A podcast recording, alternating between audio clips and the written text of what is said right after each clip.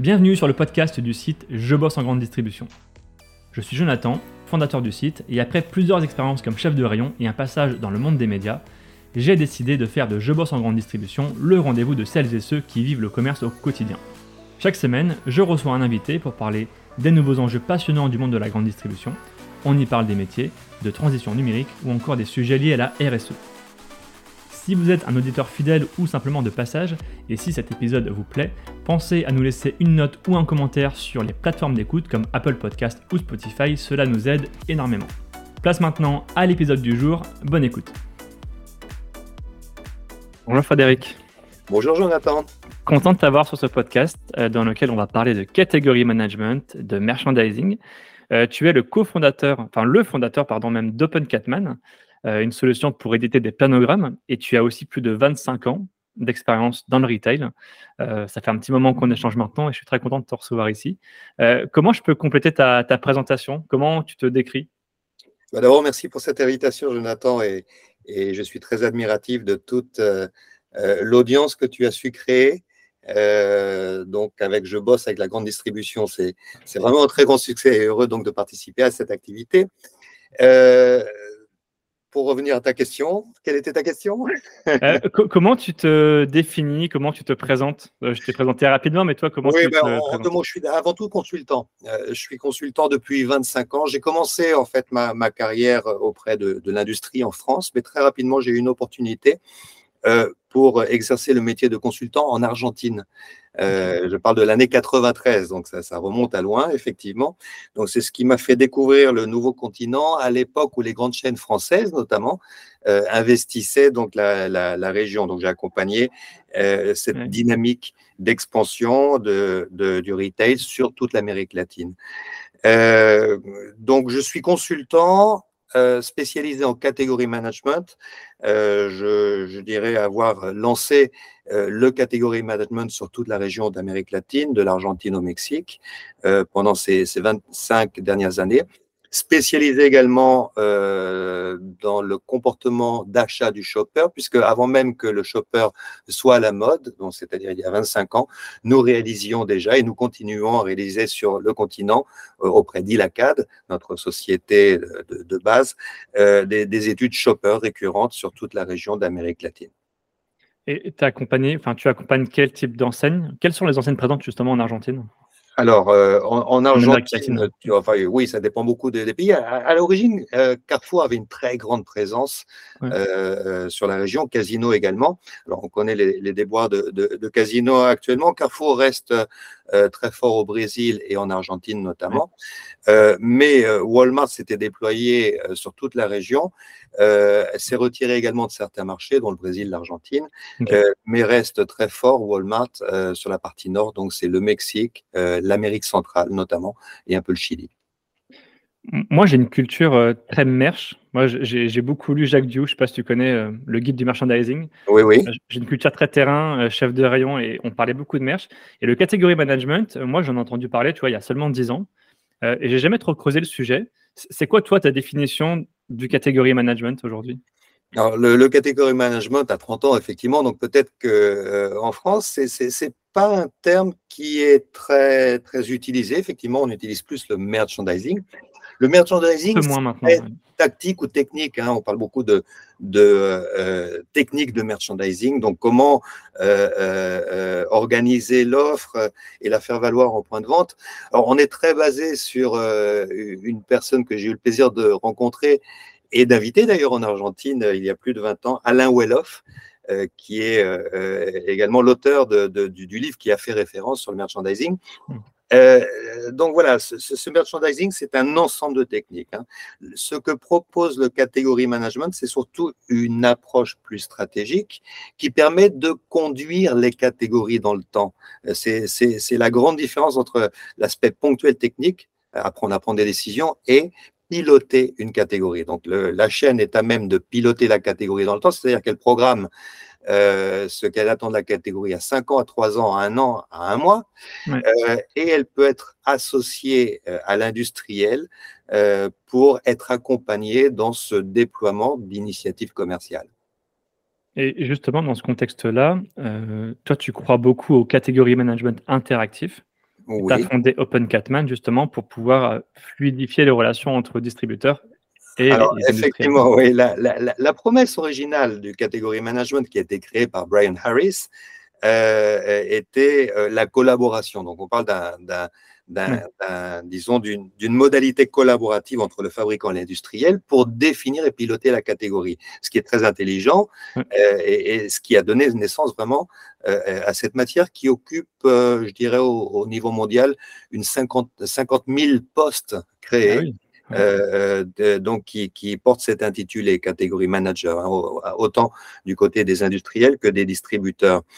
Euh, le catégorie management interactif, c'est un terme que, que, nous avons créé. Euh, il inclut la collaboration industrielle chaîne, mais il est interactif surtout au niveau euh, des mêmes chaînes de distribution, puisque nous nous sommes aperçus que le catégorie management ou, cette fonction auprès des, chaînes de distribution était centralisée dans un poste mais n'était pas la ligne de conduite qui animait toutes les équipes euh, de, de, la chaîne pour prendre des décisions. Et nous avons euh, comme principe euh, que le pilotage de la, disons, de la stratégie commerciale des, des, chaînes se réalise par catégorie et implique plusieurs niveaux auprès des chaînes. Donc effectivement, les personnes chargées de la programmation commerciale, alors ça peut être développement des ventes, catégorie management, mais également les achats, euh, mais également la logistique et surtout le point de vente, c'est à dire ceux qui vont mettre en place euh, euh, les, projets. Donc le catégorie management interactif, c'est cette intention d'offrir un outil, donc on arrive à notre outil OpenCatman, un outil qui va permettre à toutes ces équipes de s'aligner sur les mêmes décisions à prendre ou les mêmes décisions prises sur la catégorie pour mieux les définir, pour mieux les anticiper et pour les mettre en place. Très clair. Et, dans une prévue que je t'avais accordée, qui avait fait pas mal de bruit, je crois que tu l'avais publié, euh, tu disais que cette, euh, cette notion de catégorie management avait du mal à fonctionner en France, et tu t'appuies forcément sur ton expérience euh, à l'étranger pour le dire. Quelle, quelle on, va relister les, cinq raisons que tu cites. première raison, tu parles de culture du marché français, qui repose mmh plus sur la négociation à l'achat. Qu'est-ce que tu entends par ça? Euh, les, grandes chaînes, enfin ce, qui différencie les, chaînes françaises euh, des chaînes américaines notamment, euh, c'est que l'avantage compétitif de, ces chaînes se gagne par la capacité d'achat, c'est-à-dire que plus on est gros, plus on peut en imposer à l'industriel pour obtenir des meilleures conditions et pour autant déployer ses, points de vente et obtenir sa marge. Euh, Ce n'est pas le cas euh, euh, aux États-Unis où le contexte légal ne permet pas de bénéficier de ce levier de, volume. C'est-à-dire qu'il faut une équité de, disons, de, euh, concernant les, conditions commerciales euh, entre les différents acteurs de distribution. Donc, que l'on soit très gros ou très petit, euh, on ne peut pas avoir et obtenir de conditions commerciales différentes. Hein.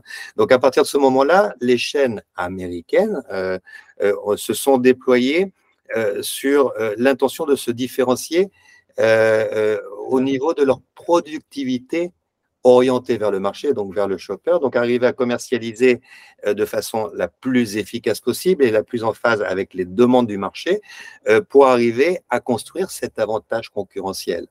Euh, donc voilà, disons, dès l'origine, la culture française, et, bien souvent, et c'était le cas des, chaînes également lorsqu'elles se sont implantées à l'étranger, euh, euh, ont réussi lorsqu'elles ont occupé euh, les premiers, deuxième ou troisième positions dans le marché pour pouvoir imposer leurs conditions commerciales. Ça, c'est intéressant. Je ne savais pas que aux États-Unis, c'était justement d'autres façons de négocier, d'autres façons d'acheter voilà, le, contexte légal l'oblige en fait, euh, euh, parce qu'on ne peut pas avoir de, conditions euh, de, vente discriminatoires vis-à-vis des, des, différents clients auxquels on, vend nos produits. Ok, très clair.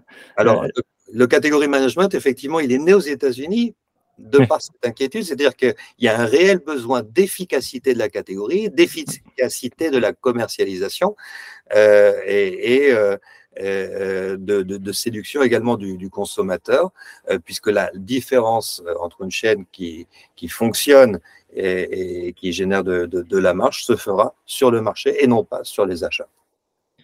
Deuxième raison, tu expliques que le marché français est dominé par les indépendants. On voit une tendance très nette chez chez Leclerc, chez U, chez Intermarché, qui ont des, croissances assez, assez importantes, euh, comparées aux enseignes dites intégrées. Euh, en, quoi cela pose problème justement pour le catégorie management? Alors, ce n'est pas forcément un, problème, c'est un grand avantage hein, parce que c'est une structure très flexible, euh, mais qui fonctionne également, encore une fois, à la négociation, puisque euh, ces structures négocient à différents niveaux, donc au niveau de la chaîne, au niveau de la, pardon, au niveau de la centrale d'achat, au niveau de la centrale régionale, puis finissent par une dernière négociation au point de vente. Donc, on est toujours sur, sur, sur l'aspect négociation. Hein. là où ça peut poser des difficultés, c'est que ces centrales d'achat euh, euh, n'arrivent pas à imposer dans chaque catégorie un modèle de fonctionnement et laissent, c'est bien ou mauvais, beaucoup de, euh, de, de, liberté au point de vente. Euh, alors c'est bien parce qu'effectivement chaque point de vente doit s'adapter à son marché, mais peut-être ce qui manque euh, pour, pour, ces chaînes, c'est un cadre euh, à fixer pour chacune des catégories de ce qui est essentiel de pouvoir observer. Donc dans, dans ce sens, je pense qu'il manque au niveau des, des, des, des centrales d'achat ce pouvoir, cette capacité d'orienter pour dans, dans, chaque catégorie les, les, les associés, les affiliés euh, pour euh, pouvoir prendre des décisions euh, et, donc avoir une ligne de conduite au niveau de la façon dont seront commercialisées les catégories. elles proposent plus qu'elles n'imposent. Elles n'ont pas le pouvoir. Vu que les points de vente sont indépendants, effectivement, ils ont toute la, latitude de faire un peu ce qu'ils veulent. Oui, et, elles proposent, et je dirais avec relativement peu de moyens, parce que ce sont des grandes lignes directrices. Je pense qu'on peut être plus précis au niveau des catégories et on a besoin d'être plus précis au niveau euh, des catégories, notamment au niveau du choix de l'assortiment. Euh, quel est l'assortiment qui, doit être mis en place euh, dans, chaque type de point de vente et dans chaque région? Euh, au niveau de l'organisation de, de, l'assortiment, je pense qu'il y a beaucoup à gagner en essayant d'homogénéiser l'offre, euh, au moins sur 70% des décisions à prendre au niveau du point de vente, pour arriver à gagner encore plus de points sur la concurrence. Ah, tu penses que ce serait un atout justement d'homogénéiser les catégories, même au niveau des points de indépendants?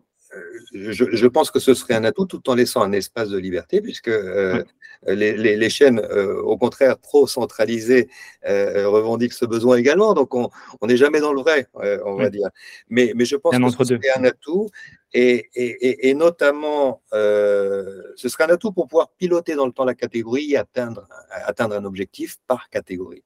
Donc, savoir très bien ce que l'on attend d'une catégorie et l'objectif que l'on veut atteindre dans cette catégorie mais également euh, pour savoir euh, euh, comment gérer l'équation opportunité croissant, croissance versus opportunité marge. parce qu'il y a toujours une balance à observer au niveau de mon ambition sur le marché, au niveau de la catégorie, combien je suis prêt à investir par rapport à la concurrence pour gagner au niveau d'une catégorie, et combien je veux récupérer de marge. Donc, bien souvent, des, des visions de marge à trop euh, court terme euh, porte atteinte justement à l'ambition de croissance sur la catégorie vis-à-vis de la concurrence. Euh, et, au contraire, parfois, les, les, les, modèles qui permettent de prendre des décisions utiles pour la marge de la catégorie peuvent être contraires au modèle d'achat généré auprès des chaînes. Donc, il, faut trouver une, disons, un compromis euh, pour pouvoir euh, comprendre que toutes les catégories ne se gèrent pas de la même façon et avec la même ambition. Et ça, ça doit être un consensus euh, au niveau des, des, des, des, centrales d'achat. Et derrière quoi, il, faut donc être assisté avec des modèles de gestion de chacune des catégories. On en vient un peu au point 3 que tu as commencé à évoquer. Tu, tu, dis aussi que le catégorie management français manque de concret. Euh, ça, c'est une observation. J'ai eu la chance de travailler avec Brian Harris et je continue à travailler avec Brian Harris. D'ailleurs, il va faire partie encore une fois, d'un très grand séminaire qu'on organise sur toute l'Amérique latine. Donc, si vous parlez espagnol, soyez présents au mois d'octobre, 3, 4, 5 octobre, et où Brian sera donc encore présent. Je cite Brian Harris parce que c'est un homme très pragmatique, c'est un homme de terrain. Euh, et, quand il parle de catégorie management, il parle en termes très concrets. Une euh, catégorie, euh, c'est une unité d'affaires, une business unit euh, au sein d'une chaîne. Chacune des personnes en charge de cette business unit doit, doit d'être à, sa charge donc des achats effectivement, mais également de sa productivité et de sa croissance dans le temps. Donc on est vraiment sur des, des notions très concrètes de comment piloter une catégorie à l'interne dans une chaîne.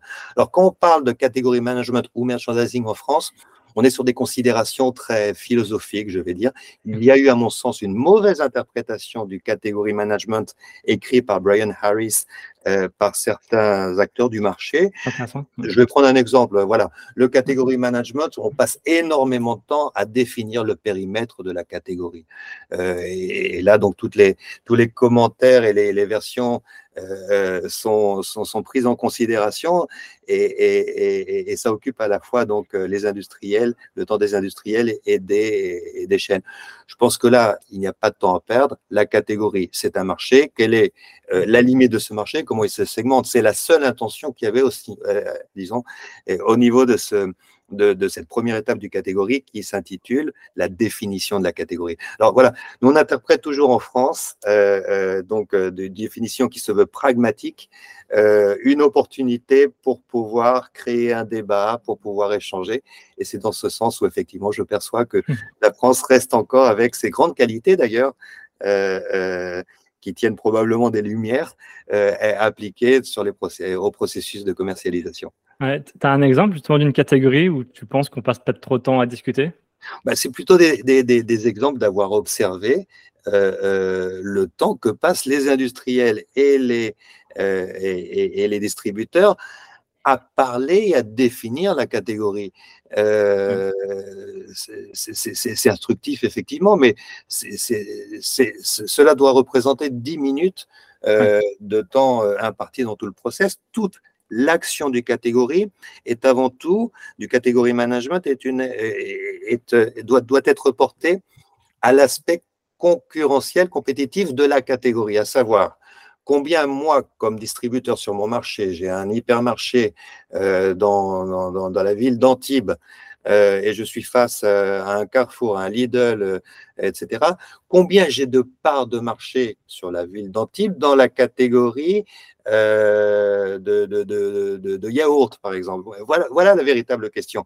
Et comment progresse ma part de marché et comment je traduis ma part de marché en marge? Voilà ce sur quoi doit être portée toute l'attention du distributeur, c'est son métier, mais également de l'industriel qui l'accompagne. Mais ça, on ne le fait pas assez aujourd'hui. Enfin, en tout cas, moi, pour avoir travaillé en magasin, ah, j'ai l'impression que cette discussion, là, je ne l'ai jamais eue. Non, euh, et, encore euh, faut-il qu'on la fasse au niveau du magasin. Je pense qu'au niveau du magasin, on est très centré marge, ce qui est très important, effectivement. Euh, pas assez centré coût, parce que c'est facile de faire de la marge, mais quand on crée de l'immobilisation de produits avec trop de facing qui n'ont pas de rotation, ça représente du coût. Donc, il faut mettre en relation la marge et avec le coût. Et on n'est absolument pas centré de marché parce qu'on ne sait pas l'objectif que l'on veut atteindre sur chaque catégorie. Alors, avant même de mettre les mains dans le moteur, va-t-on dire, c'est-à-dire de, définir combien d'assortiments pour chaque produit, à quel prix, euh, faut-il encore savoir qui sont nos concurrents euh, combien nous avons de parts de marché et si l'effort en vaut la peine, parce que ce n'est pas vrai pour toutes les catégories, si l'effort en vaut la peine dans la catégorie que nous gérons, de faire un effort pour gagner sur la concurrence, pour par la suite euh, euh, travailler sur les, aspects coûts et marge de la catégorie. Donc, voilà ce que serait un catégorie management, à mon sens, plus pragmatique. Je, vais rebondir sur, euh, ce que tu viens de dire encore. Euh, tu parles de marge, tu parles de chiffre d'affaires, euh, tu parles aussi d'assortiment. J'avais partagé un article il n'y a pas très longtemps qui disait que l'assortiment, la taille de l'assortiment était devenue un levier pour la productivité des équipes. Est-ce que la catégorie management intègre aussi cette notion de productivité, de management des équipes? Ben, Elle doit l'intégrer elle, doit l'intégrer parce que derrière la notion d'assortiment se pose un véritable problème industriel. J'étais en réunion hier avec une chaîne de distribution au Mexique qui, qui, qui, qui n'est qui, est la première sur le marché, qui s'appelle Walmart, voilà, pour, pour, donner son, son nom. Euh, le, les, les, les, industriels qui travaillent avec Walmart au niveau de catégorie prennent des décisions d'assortiment, mais également d'espace, pour 56% du marché euh, mexicain, euh, puisque Walmart a 56% du marché. Euh, ça veut dire que le catégorie manager qui travaille avec Walmart, qui est donc euh, le catégorie captain, qui, est, euh, euh, de, qui provient de l'industrie, au moment où il va déployer deux ou trois facings d'une référence, va avoir un impact terrible au niveau du plan de production de, son, de sa compagnie ou de celle de ses concurrents. Donc, pour répondre à ta question, euh, si l'on conduit euh, une catégorie, si l'on pilote une catégorie, j'aime bien ce terme, piloter la catégorie, euh, dans, dans, le temps, chacune des décisions que nous prenons pour une chaîne, qu'elle est 5%, 20% ou 50% du marché, aura une implication sur le travail de toutes les équipes en interne auprès de la chaîne, mais également pour tous ses fournisseurs. Donc ce sont des, des, des, des décisions euh, d'une euh, lourde de conséquences, va-t-on dire, euh, parce que en gérant une seule catégorie pour une enseigne nationale, on est à même de modeler le, profil de demande de la mmh. catégorie dans le temps. Raison numéro 4, mais tu l'as déjà aussi un petit peu évoqué, tu dis que des plans d'implantation des produits n'aboutissent jamais. Alors, c'est drôle, mais pour l'avoir vécu, Là, je vais faire il y a beaucoup de choses cette fois-ci de ce que j'ai observé au niveau des plans euh, des catégories managers dans beaucoup de pays autres que la France. Hein, c'est assez généralisé. Ça inclut les États-Unis, ça inclut euh, l'Amérique latine que je connais très bien. Euh, bien souvent, on pense que le plan de catégorie management se termine une fois qu'on a défini le planogramme. Hein, donc, on a travaillé énormément. On a fait des études shopper mmh. pour comprendre comment euh, euh, exerce le shopper ses achats au linéaire. On a étudié le marché, on a fait un plan, on a fixé un scorecard. Donc, on sait exactement euh, combien on doit progresser sur la période dans la catégorie. Donc, tout est merveilleux. On est tous d'accord. Et on a un planogramme qui représente la façon de matérialiser dans le point de vente le plan commercial. Le jour 1 du planogramme, c'est quand il arrive au point de vente. Mais ce n'est pas son dernier jour, ce n'est pas la, fin du travail. Et je pense qu'il y a beaucoup de confusion justement dans toutes ces équipes de catégorie manager qui sont des, des, des, des stratèges, des personnes qui, qui, définissent des plans commerciaux, euh, parce que le jour 1 du, planogramme, c'est quand il arrive au point de vente. Alors là, je, je, je, je vais rattacher l'idée que nous avons évoquée euh, du catégorie management interactif. Notre application a été créée sur ce principe de dire, OK, nous n'avons pas euh, euh, donc comme objectif de créer des PDF euh, pour représenter l'offre dans un point de vente, puisque par définition, un PDF, c'est, il est, ne, ne, ne, peut pas être modifié.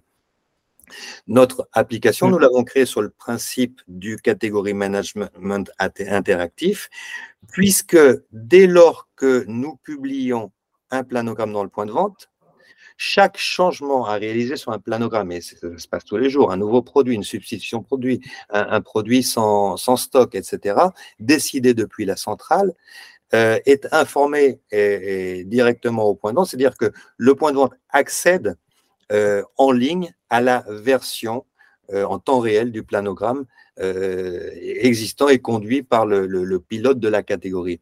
Donc euh, voilà l'idée, elle, est très simple.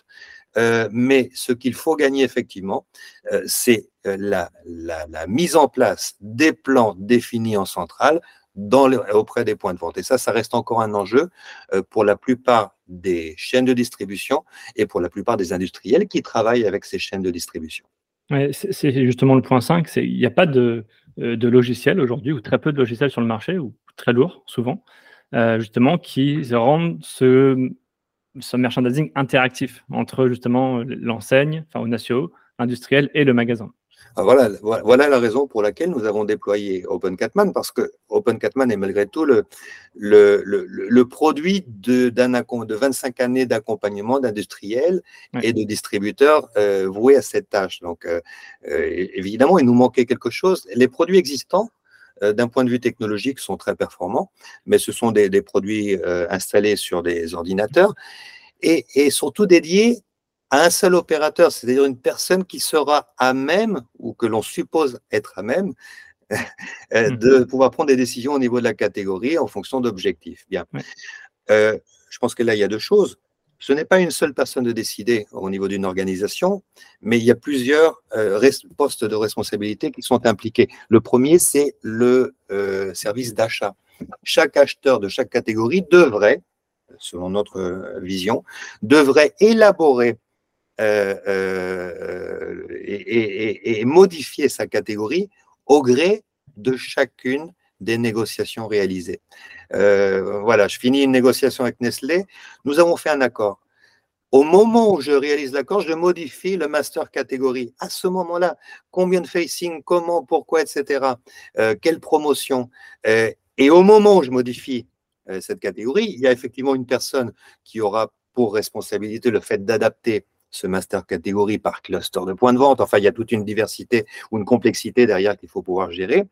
Mais au moment où j'incorpore une promotion, un nouveau produit, euh, euh, les points de vente en temps réel, dans leur cluster, sont informés du nouveau produit, euh, de sa place en rayon, du nombre de facing à appliquer et après, donc, euh, reste à définir le, degré d'autonomie du point de vente parce que euh, cela peut constituer une suggestion et être adapté par le point de vente ou non. Ça, c'est au gré euh, des chaînes au niveau de la décision. Mais voilà ce qui me semble opportun en termes de, technologie. Donc, une technologie qui soit accessible pour, tout au sein de pour tous au, niveau, au sein de l'organisation. Et, qui permette à chacun de pouvoir accéder en temps réel à ce que devrait être la catégorie mise en place dans les points de vente. Ouais, et pour rebondir sur les outils, il y a aussi, j'imagine, de la formation. E, est-ce que tu considères aujourd'hui que les points de vente sont suffisamment formés à ces enjeux de catégorie, de merchandising? Ou est-ce qu'ils ont trop la tête dans le guidon, ils n'ont pas le temps Je pourrais répondre que non, mais je pense que les points de vente connaissent leur métier. Bien sûr. Euh, je pense que leur point de vente, et même bien souvent plus qu'en centrale, mais ça c'est autrement, autrement, va-t-on dire, autrement. Mmh. Mais je pense qu'il faut surtout euh, arriver à aligner les, deux types de connaissances. Ce n'est pas difficile de rendre productif un linéaire. Hein. C'est pas c'est pas de, la science nucléaire, non non.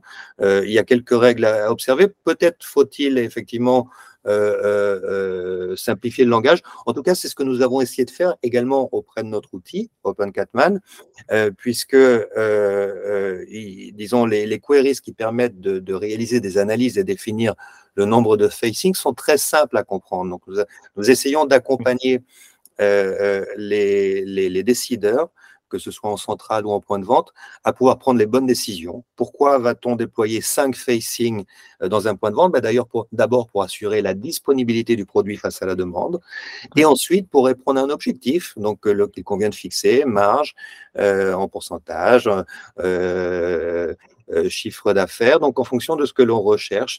Donc on, on essaye de de, simplifier finalement, euh, grâce à l'outil, euh, l'approche euh, de la prise de décision, je vais dire merchandising cette fois-ci, hein, parce que là, on rentre dans, dans, le détail de, de, la catégorie, pour que chacun puisse exercer une décision, donc en centrale, mais également au point de vente, parce que les, le personnel du point de vente a, bien souvent été sous-estimé quant à sa capacité de décision, mais c'est au niveau du point de vente que l'on réalise, que l'on adapte euh, tout ce qui est inadaptable euh, euh, au niveau de la catégorie, c'est-à-dire bien souvent des plans qui ne sont pas en phase avec la réalité. Toi qui as une vision mondiale, presque mondiale du retail, c'est quoi ta vision, ton analyse du, retail en France comparé justement à ce qui se passe à l'étranger? Il se passe beaucoup de choses en France en ce moment. Oui, il se passe beaucoup de choses en France. Je pense que le, le, le modèle prédominant en France des, indépendants est un modèle formidable et très en avance. alors, il y a différents pays qui, qui, qui, qui, bénéficient de ce modèle, alors sous forme de coopérative, hein, je pense à l'Italie, je pense à l'Espagne, euh, euh, ou alors sous forme de commerce indépendant. par exemple, Porto Rico, euh, une, après Walmart, a, donc une très grande présence d'indépendance sur, le marché. Donc, je pense que, que ce modèle est, est, très favorable en France. Les Français restent des très bons commerçants également. on en a parlé au niveau de la, euh, négociation au niveau de l'achat, très bon négociateur, mais, mmh. également, je pense, et, que, que, les Français savent créer euh, de la théâtrisation, de la théâtralisation au, niveau des, des, points de vente. Et je pense que dans ce domaine, on est fort, euh, décidément. en revanche, je pense que l'on peut être meilleur au niveau de la planification commerciale. Euh, et, c'est là où, euh, pour un commerce de retail, et, euh, disons, comprendre que au niveau commercial pour une chaîne, la création de trafic, l'image prix, ça c'est au niveau de la chaîne, c'est global. Mais une fois que le shopper est dans le point de vente, il devient buyer, il devient acheteur. Là, je reprends les, les notions euh, que nous avait enseigné Georges Chetoshin, pour le, pour, pour le, citer, qui était mon professeur. Euh, et donc, euh, passer de shopper à buyer, c'est-à-dire être dans le point de vente et devoir décider de ce que je vais pouvoir acheter, représente une opportunité importante parce que ce que je n'achète pas dans ce point de vente, je vais l'acheter auprès de la concurrence. Donc c'est peut-être là où euh, le, le, disons le, retail français euh, a une opportunité. Euh, encore une fois, pour considérer le shopper non pas comme un enjeu de salon philosophique pour ouvrir d'autres débats sur les grands enjeux de la consommation ou du comportement d'achat au point de vente, ça on s'en fout, mmh. mais plutôt pour comprendre, OK, quel est l'indice de conversion entre shopper et buyer au niveau de ma catégorie, où sont réalisés les achats qui ne sont pas réalisés dans ma catégorie et dans mon point de vente et pour quelles raisons, et comment je programme ma catégorie donc dans le temps pour la rendre plus efficace par rapport à la concurrence et séduire le shopper qui euh, a choisi mon point de vente pour réaliser une partie de ses achats, puisque plus personne euh, n'est euh, euh, propriétaire du shopper, puisque notre shopper visite au moins cinq points de vente pour compléter les achats donc du, panier familial. Ce que tu veux dire, c'est qu'en France, on ne connaît pas assez nos clients comparé à d'autres pays ou Je pense qu'on les connaît. On les connaît très bien, on les connaît très bien, mais encore une fois, pas dans un sens suffisamment pragmatique. Et local, non et local. Et je pense que oui, effectivement, tu fais très bien de le dire. Euh, ces considérations, et notamment grâce à la présence des indépendants, doivent être menées ville par ville. Euh, c'est-à-dire que euh, le, le, le, le, plan de la catégorie doit être ajusté depuis un point de vente par rapport à la concurrence que, que, que vivent ces, points de vente. Donc c'est cette notion finalement compétitive qui, qui euh, qui reste encore un enjeu, je pense, auprès des, chaînes de, distribution. Et puis penser que notre seul atout de négociation pour créer, euh, disons, un avantage euh, concurrentiel, compétitif, n'est pas forcément suffisant aujourd'hui. donc il va falloir chercher également à, créer cet avantage euh, au niveau du déployant de l'offre, du déploiement de l'offre euh, sur le marché. Et, ce, déploiement euh, doit, être, doit être organisé au niveau national, régional et local, effectivement. Franchement, merci beaucoup Frédéric, c'était très clair, c'était très fluide, c'était vraiment passionnant comme sujet. J'espère que ça le sera pour nos auditeurs. Eh bien, merci, merci à toi et encore félicitations pour tout le travail réalisé, Jonathan. Merci à tous d'avoir écouté ce podcast jusqu'ici. Pour retrouver des informations sur notre invité et accéder à différentes ressources, cliquez sur la description pour en savoir plus. Ce podcast est produit par le média indépendant Je bosse en grande distribution. Chaque semaine, nous proposons un regard différent sur la vie des magasins. des enquêtes, des décryptages, des témoignages. Retrouvez-nous sur notre site et rejoignez la première communauté des professionnels de la grande distribution. Sur Facebook, LinkedIn, Instagram, TikTok, vous êtes plus de 450 000 à nous suivre. Vraiment un grand merci pour votre fidélité. Et pour celles et ceux qui veulent aller plus loin, nous proposons toute une série de ressources et d'accompagnements à destination des commerces. Pour en savoir plus, cliquez dans le menu Agence ou ressources sur l'accueil de notre site. A bientôt